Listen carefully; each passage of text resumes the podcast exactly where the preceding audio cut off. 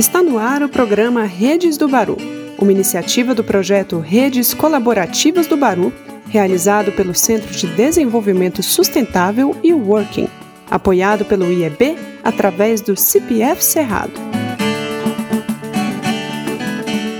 Confira agora o depoimento de Michael Becker, coordenador da Estratégia de Implementação Regional do CPF Cerrado.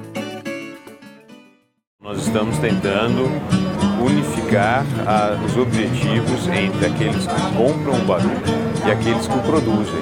O pequeno agricultor, as populações tradicionais do Cerrado e as populações indígenas.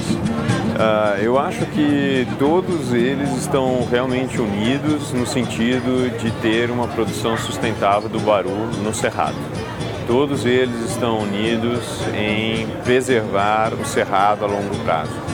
Todos eles estão unidos também em criar um comércio justo que remunere todos os entes da cadeia, desde a comercialização até a produção. Então esses foram pontos muito importantes dentro desse seminário e que a gente pode destacar. O CPF tem nesse sentido um papel muito importante porque ele financia essas ações, ele acredita nessas parcerias e acredita também num futuro muito mais sustentável para a cadeia do Baru e, finalmente, também ah, atingindo os objetivos de conservação do próprio fundo CPF, porque a gente sabe que Baru em pé é cerrado conservado.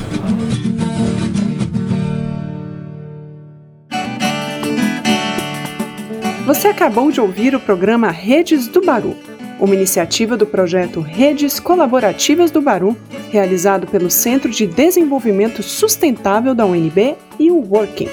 Esse trabalho conta com o apoio do IAB através do CPF Cerrado.